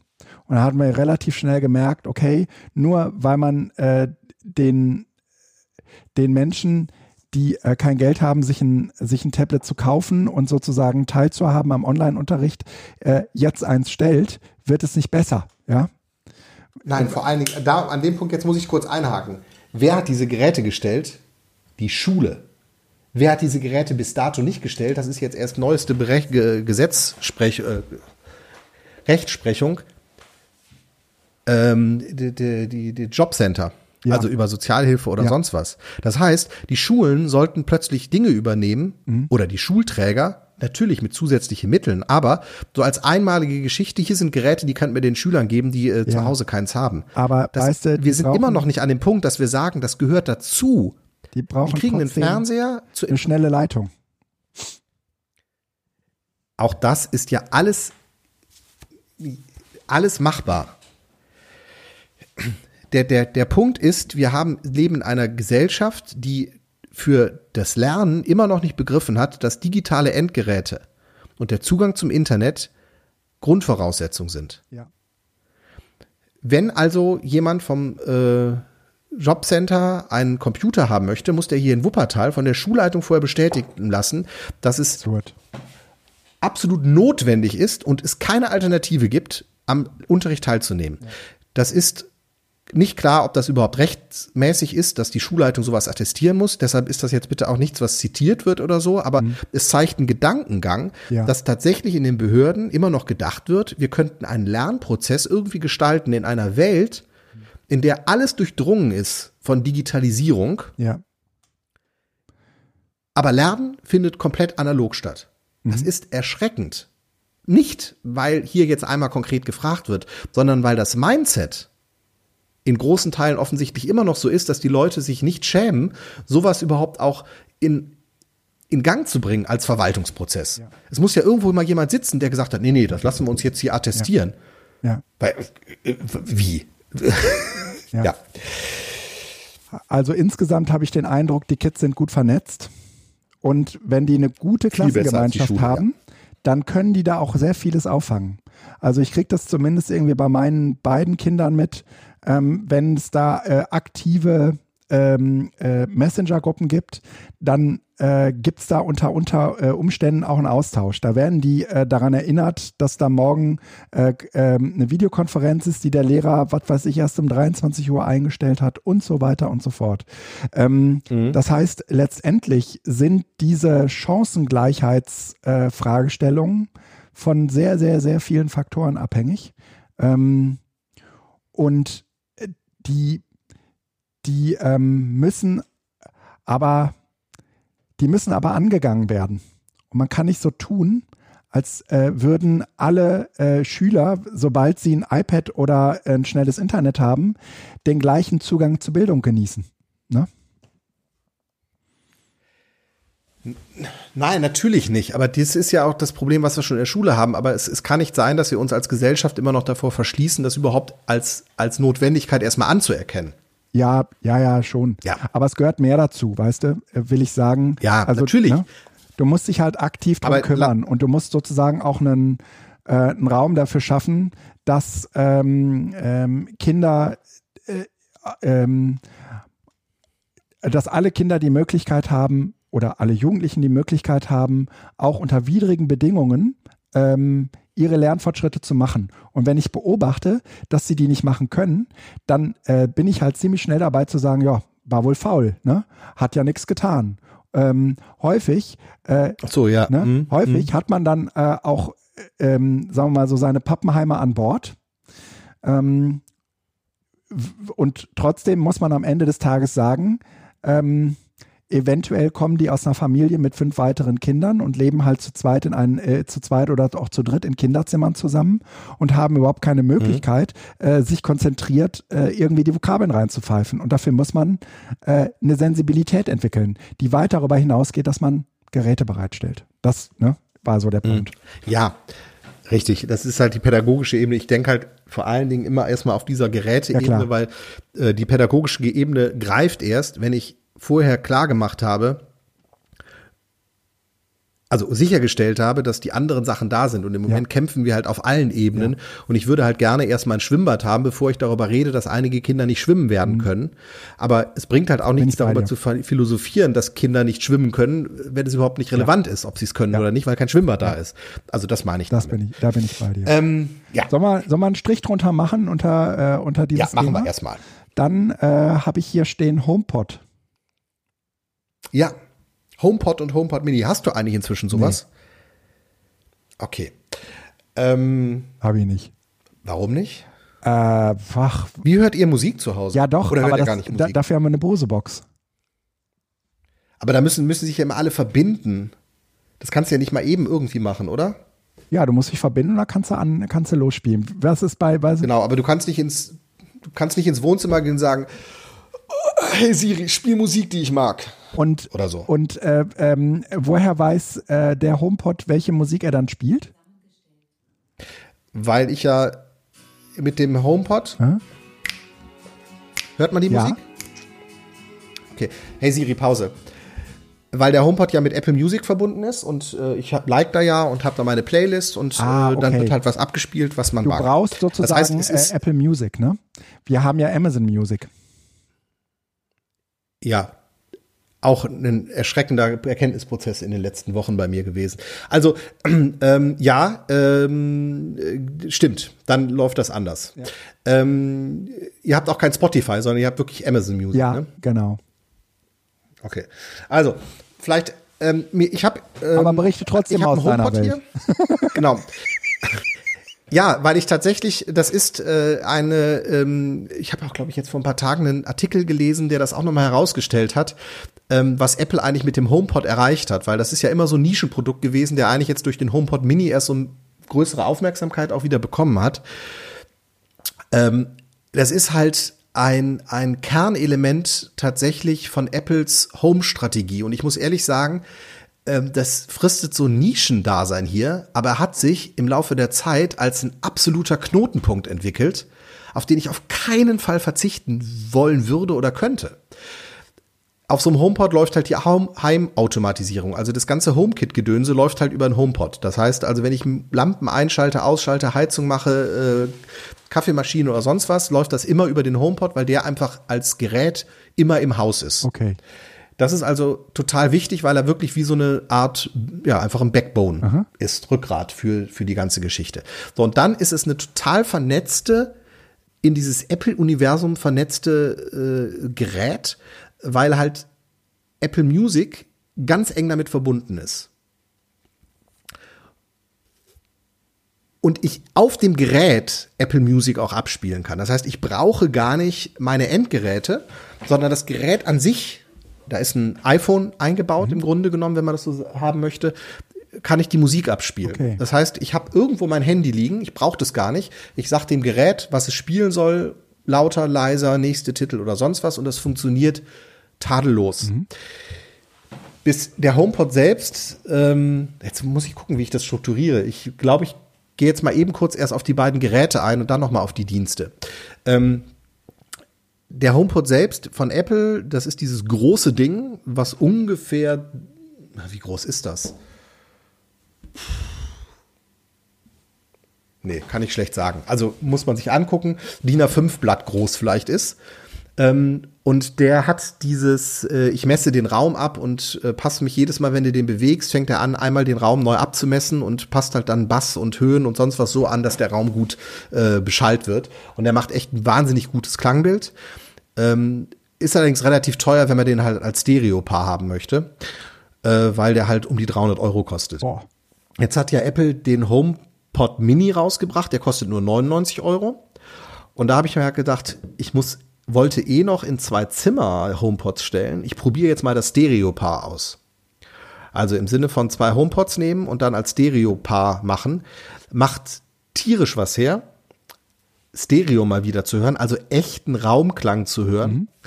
Ähm, allerdings fehlen dann solchen kleinen Brüllwürfeln, äh, der ist, also der ist ungefähr so vielleicht zehn Zentimeter hoch nur, äh, fehlt der Bass und das Volumen. Deshalb habe ich das tatsächlich jetzt nur mal kurz getestet und dann lasse ich es nicht als Stereo-Paar laufen, sondern äh, nutze wieder meinen Einzel-HomePod.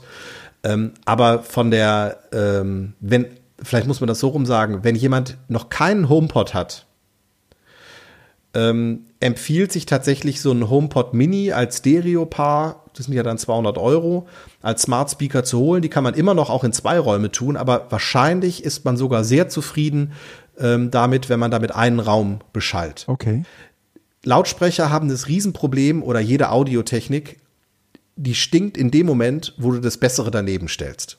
Mhm. Und ähm, ich glaube, wenn ich nur die HomePod Minis hätte, wäre ich vollkommen begeistert, auch vom Bass, der da rauskommt. Wenn du dann aber mal einen HomePod anmachst, dann weißt du, dass der Bass blechern klingt. Und wenn ich aber den HomePod anmache und mache dann meine Nubert-Boxen nebenan an, dann stinkt halt auch plötzlich der HomePod, weil halt richtige Boxen also mit großen Membranen, einfach noch mal wieder ja. besser klingen. Also das ist immer auch eine Frage der Relation. Aber der HomePod Mini, für alle, die sowas noch nicht haben, ist eine echte Empfehlung, um ähm, das mal zu probieren. Okay. Ähm, ich bin damit, also vom, vom Klang her, die sind echt großartig. Jetzt noch mal zur, zur, zur Technik, weil ähm, ich habe äh, die Möglichkeit gehabt, jetzt auch Alexa in Kombination mit, habt ihr Alexa zu Hause oder hattest du das nur mal im Büro? Ich hatte das nur mal im Büro. Büro. Ähm, Alexa äh, zu testen und ähm, vor allen Dingen mit Amazon äh, Music zusammen. Und ich muss ehrlich sagen, die Möglichkeiten, die du dort hast, sind offenbar, das ist aber jetzt auch nur meine individuelle Erfahrung, deutlich schlechter als bei Apple Music. Bei Apple Music kann ich mir irgendeinen Text, irgendein Lied wünschen und die Trefferwahrscheinlichkeit sind 80, 90 Prozent. Okay. Bei Liedern, die ich kenne, wo ich also weiß, ich habe die in der Mediathek, liegt die Trefferwahrscheinlichkeit bei 100 Prozent. Mhm. Wenn ich sage, spiel Musik, die ich mag, oder spiel mir äh, ruhige Gitarrenmusik zum Abend, oder spiel mir äh, Klaviermusik äh, oder also weißt du, solche Sachen. Oder spiel mir äh, Rock. Damit kommt Siri immer zurecht. Es kommt immer eine adäquate Playlist und guter Sound. Mhm. Bei ähm, Amazon Music habe ich bei solchen Fragen ganz oft gehört, Dazu ist in Amazon Music oder was sie da genau sagen, ja, äh, leider nicht zu finden. Weil du keinen Amazon Music Account hast. Doch. Du hast den Also nicht Music, Account? sondern Amazon Prime. Nee, äh, Prime, aber äh, da, wo ich das getestet habe, da ist ein Music-Account dahinter. Ah, okay. Auch mit diesen sechs oder acht Euro. Okay. Mhm. Und ähm, ich habe einfach dann nur gemerkt, dass diese, das ist halt am Ende auch die, die Heimsteuerung und so weiter und alles, es ist halt, da spielt Google mit, mit Android, da spielt Amazon mit, mhm. mit dem Prime-Gedönse, da spielt ähm, möglicherweise dann noch Spotify irgendwie mit. Das ist alles funktionabel und ist okay, aber gegenüber diese vollkommen nahtlose Integration von, von iPhone, HomePod, Apple Music kommt das halt nicht dran. Und das ja. ist nicht böse, sondern einfach so, ein so ein Erfahrungswert. Also ich komme ins Haus, höre zum Beispiel ähm, irgendwie gerade eine Musik, halte die einmal mein iPhone, weil ich aus dem Auto komme, einmal an meinen HomePod dran. Ja. Also einfach nur so da dran tippen und dann läuft es auf dem HomePod weiter. Okay. Und wenn ich das Haus verlasse, nehme ich das iPhone, halte das einmal an den HomePod und dann läuft die Musik oder was ich gerade höre auf meinem iPhone weiter und ich kann aus dem Haus gehen. Okay. Allein solche Dinge, die sind so angenehm. Mhm. Ähm, ich will keine Werbeveranstaltung machen. Was ich eigentlich nur berichten wollte, war, äh, äh, HomePod und HomePod Mini ergänzen sich gut, aber ein HomePod Mini ist halt doch kein Ersatz für einen HomePod, ähm, sondern äh, ja, ein HomePod Mini ist kein Ersatz, auch nicht im Stereobetrieb für einen HomePod. Aber wenn man noch keinen HomePod hat, ist es definitiv ein Blick wert, weil ähm, einfach ein wunderbarer Klang mit einer super Anbindung aus diesen kleinen Würfelchen, Ja. Kügelchen herauskommt. Gucke ich mir mal an. Mit iOS 14.5 soll auch die Möglichkeit bestehen, Spotify direkt als Originaldienst mit einzubinden. Allerdings ist das in der Beta bisher nur drin. Aktuell ist man da noch auf Apple Music angewiesen. Okay. Aber man muss sich an irgendeinem Punkt eh für irgendeinen Musikdienst entscheiden. Ne? Also irgendwo bezahlt man seine 10 Euro pro Monat oder 15 Das Euro für einen stimmt. Familienaccount, stimmt. egal wo man ist, das Ja. ist überall das Gleiche. Ja. Du bist bei Amazon Music? Wir sind bei Amazon Music als Familie. Also das ist dieser Familienaccount, damit du irgendwie mit fünf Geräten da rein kannst. Mhm. Aber ähm, ja, ähm, war halt irgendwann eine Entscheidung, weil wir gesagt haben, äh, alles, was wir an Musik gekauft haben, haben wir bei Amazon gekauft. Und deswegen ist die da auch drin. Ähm, alles, was wir an Filmen Ja, aber gekauft die, haben. die haben äh, Musik, Hm?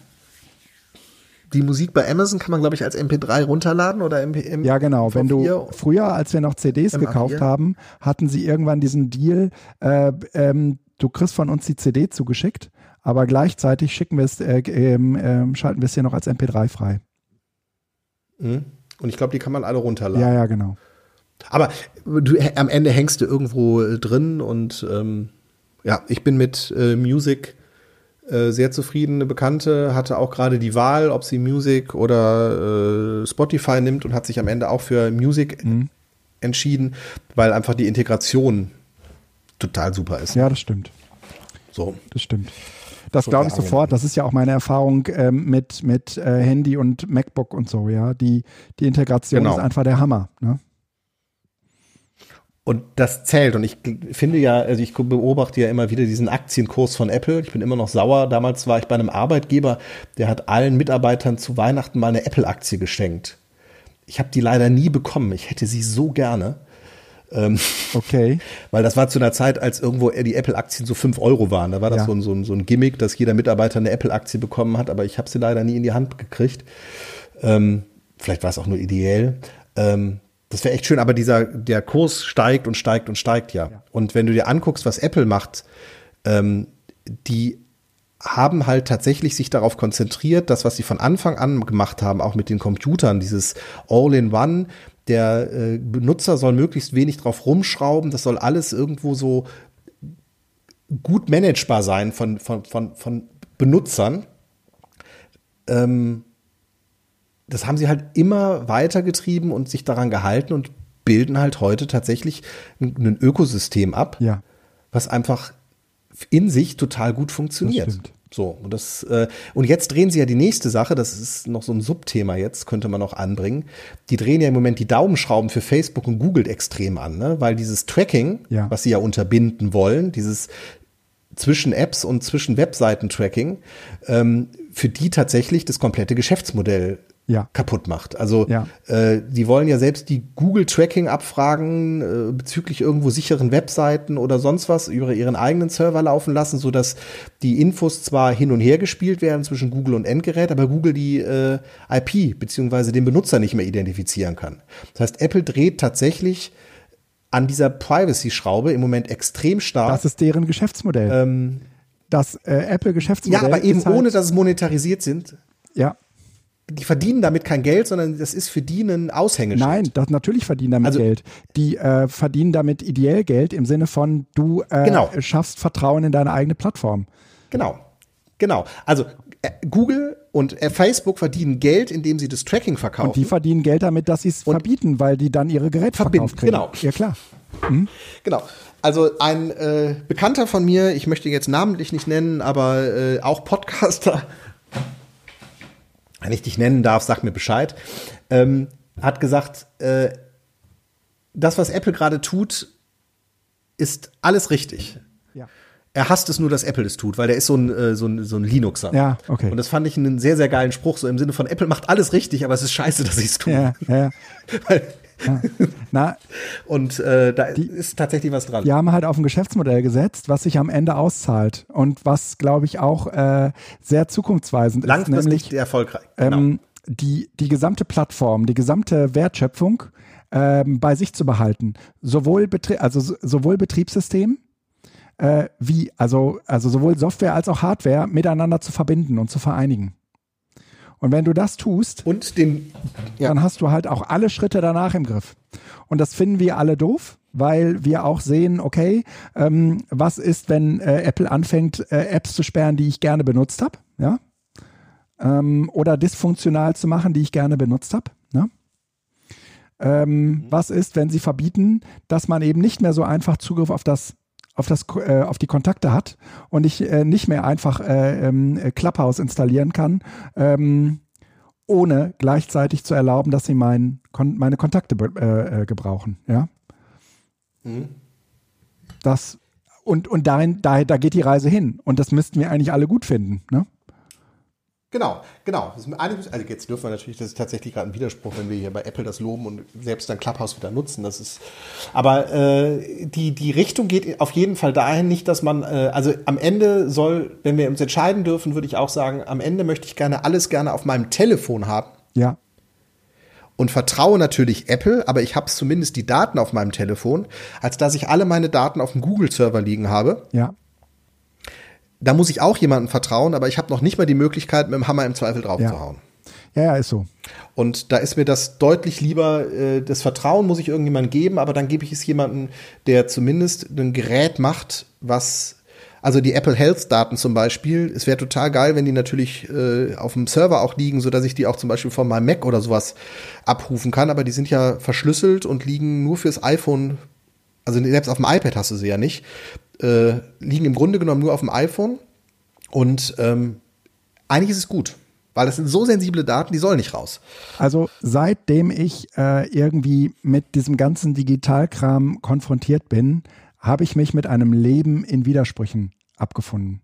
Ja, ja, das, Ja? genau, das ist Es, eben. es geht irgendwie nicht anders. Ob wir über Online-Lernen reden, ob wir über Datenschutz reden, ob wir über äh, Apple oder äh, Open Source reden, es bleibt ein ewiger Widerspruch. Und es geht nicht darum, dass ein, also sagen wir mal, das perfekte äh, in, äh, Leben zu führen, in, dem eine, in dem einem niemand mehr etwas vorwerfen kann, ähm, sondern es geht darum, sich irgendwie dazwischen durchzulavieren, ne? sodass es eben halbwegs passt. Mhm. Also es muss ja auch noch funktionieren, ja. Also ne, ne, ich will äh, den der Linux-Gemeinde nicht zu nahe treten. Das funktioniert auch alles irgendwie, aber es ist natürlich in gewisser Weise elitär. Ne? Die Usability, ja genau, du brauchst einfach eine Das Einstiegshürde, sagt die größer jemand, ist als ein Apple iPhone aus der ja, Packung dass zu nehmen. das in gewisser Weise elitär ist. Und ihr merkt, es bleibt äh, ein ewiger Widerspruch. Ein Widerspruch. Gut, kommen wir zu unserer beliebsten Kategorie. Ja, Schöne Apps. magst du anfangen? Ja, ich fange mal an. Ähm, meine äh, App der Wahl äh, über, also ich, ich notiere mir, wie viel ich trinke und lasse mich daran auch erinnern, dass ich mal wieder was trinken müsste. Und ich hatte da bisher irgendwo mein Wasser oder irgendwie sowas. Und wenn, dann gab es ein stilles Update und plötzlich wollte die App mich mit Werbung zu bomben oder mir ein Jahresabo von 22 Euro ähm, anbieten. Ja. Und habe ich gesagt, also ich bezahle gerne für Abos. Ich, ich habe nichts dagegen. Ich bezahle für einen Kalenderdienst äh, fast 100 Euro im Jahr und so weiter. Also ich, ich bin nicht für gegen Abos. Aber für eine App, die meine Trinkgewohnheiten trackt, fand ich dann ein Abo von 25 Euro doch zu teuer. Habe mich auf die Suche nach einer neuen App gemacht, die das tut. Ähm, Waterminder macht das. Ähm, ist tatsächlich funktional vergleichbar mit anderen Apps. Also man kann halt sagen, was man getrunken hat. Ähm, sieht aber noch schöner aus. Kostet, glaube ich, im Einmalkauf irgendwie 5,50 Euro. Okay. Man hat die Möglichkeit, dem ähm, Programmierer auch noch irgendwie durch Spenden einen Kaffee zu finanzieren oder sowas. Ich finde diesen, diesen Modi ganz gut. Also ich bezahle erstmal für die Software und kann dann immer noch, wenn ich zufrieden bin, mal was nachschmeißen. Ähm, Waterminder im App Store für iOS sowohl auf dem iPhone wie auch auf dem auf der Smartwatch Apple Watch ähm, Empfehlung, sieht gut aus. Sei allen ans Herz gelegt, die, wenn sie nicht ständig daran erinnert werden, am Ende des Tages oft zu wenig getrunken haben. Äh, ich werde eine App vorstellen, die ich kennengelernt habe bei unserem Letz, bei unserer letzten Clubhouse-Session. Da hatten wir ja irgendwie mit unseren HörerInnen äh, über ähm, schöne Apps äh, diskutiert und äh, da hat ein, hat ein Mensch eine App vorgestellt, die heißt Paprika. Und äh, mhm. Paprika ist eine äh, App zum, ähm, ja, ist so eine Datenbank für Rezepte. Und äh, wir haben eigentlich alle unsere Rezepte äh, auf Chefkoch. Ähm, aber Chefkoch ist irgendwie voller Werbung. Und das, also es, es, geht einfach nicht. Du willst irgendwie ein Kochrezept aufmachen und musst erstmal zehn Sekunden warten, bis du auf das Rezept drauf gucken kannst.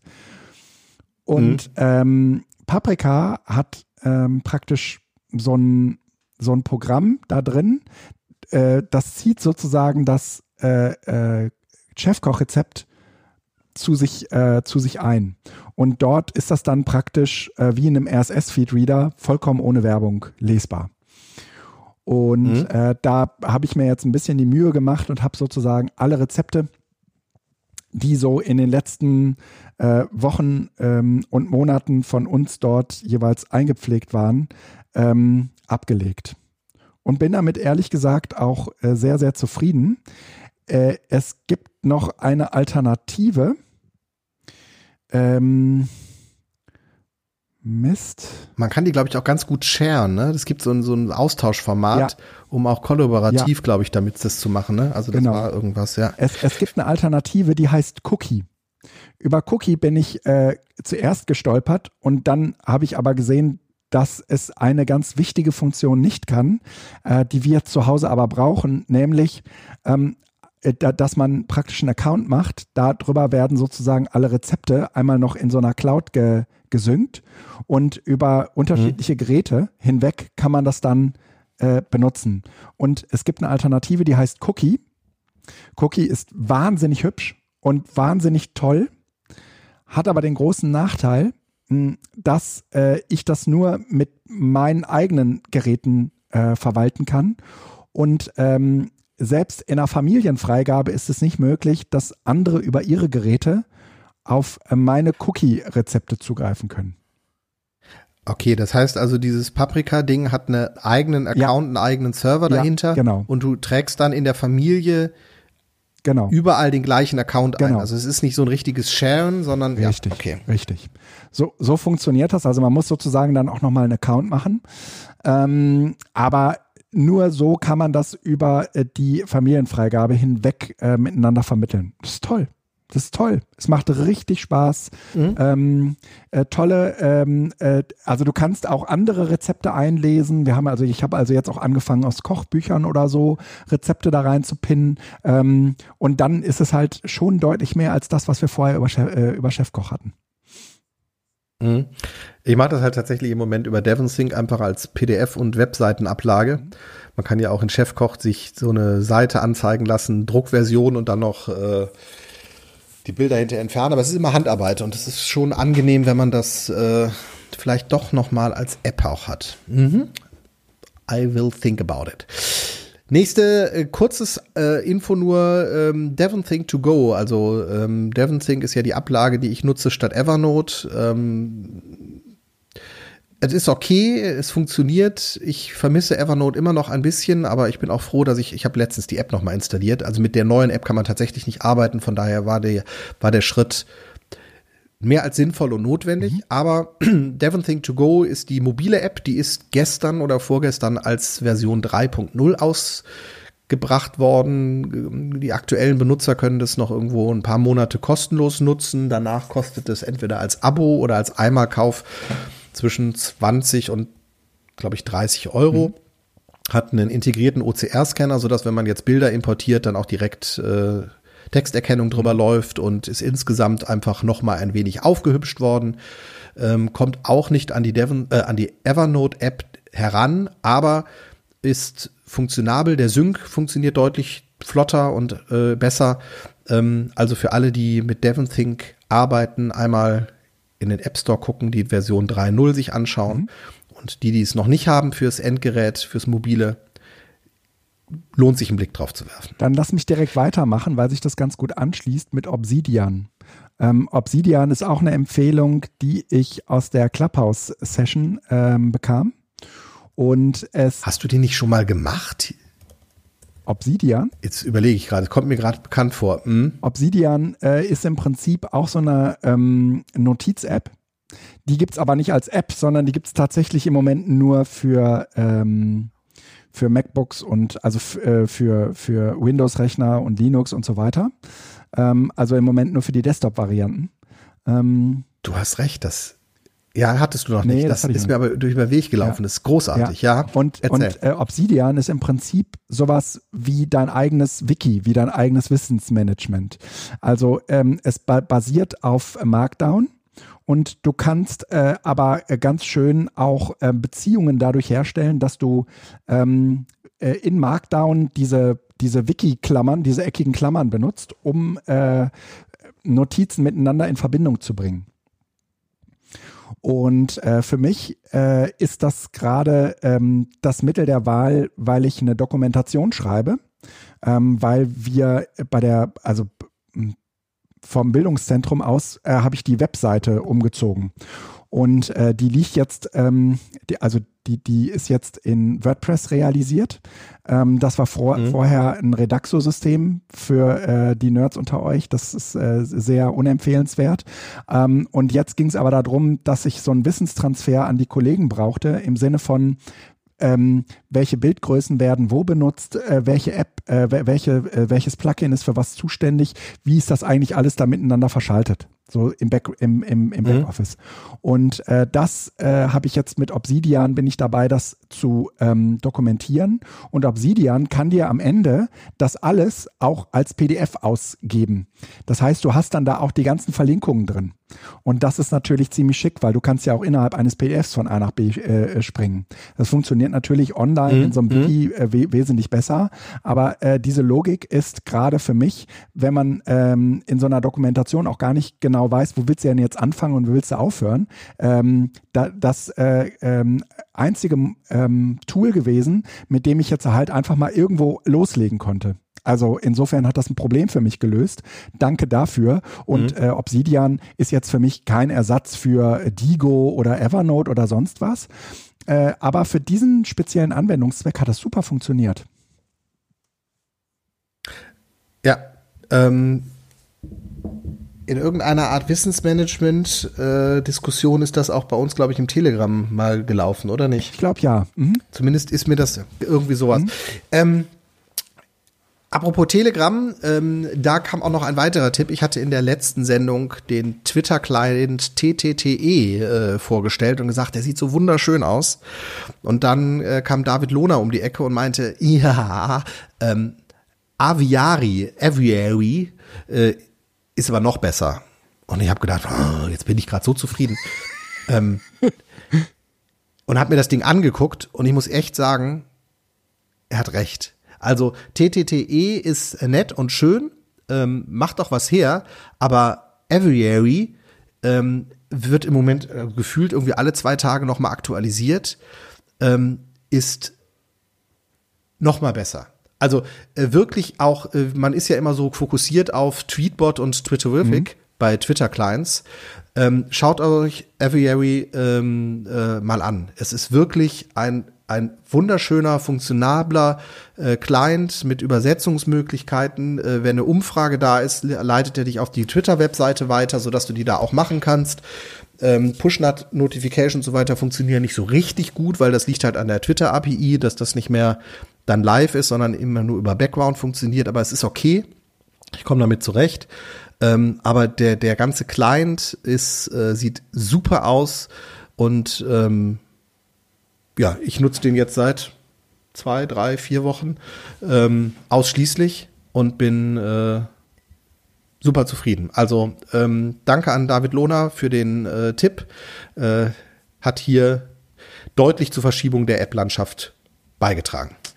Sehr schön, dann sind wir am Ende. einer, äh, wie ich wieder finde, sehr unterhaltsamen Sendung mit dir, Felix. Vielen Dank ähm, fürs Zuhören äh, und mh, hm, wir müssen mal gucken, wie das mit Clubhouse weitergeht. Ob wir da nochmal eine Session zusammen machen, steht in den Sternen, oder Felix?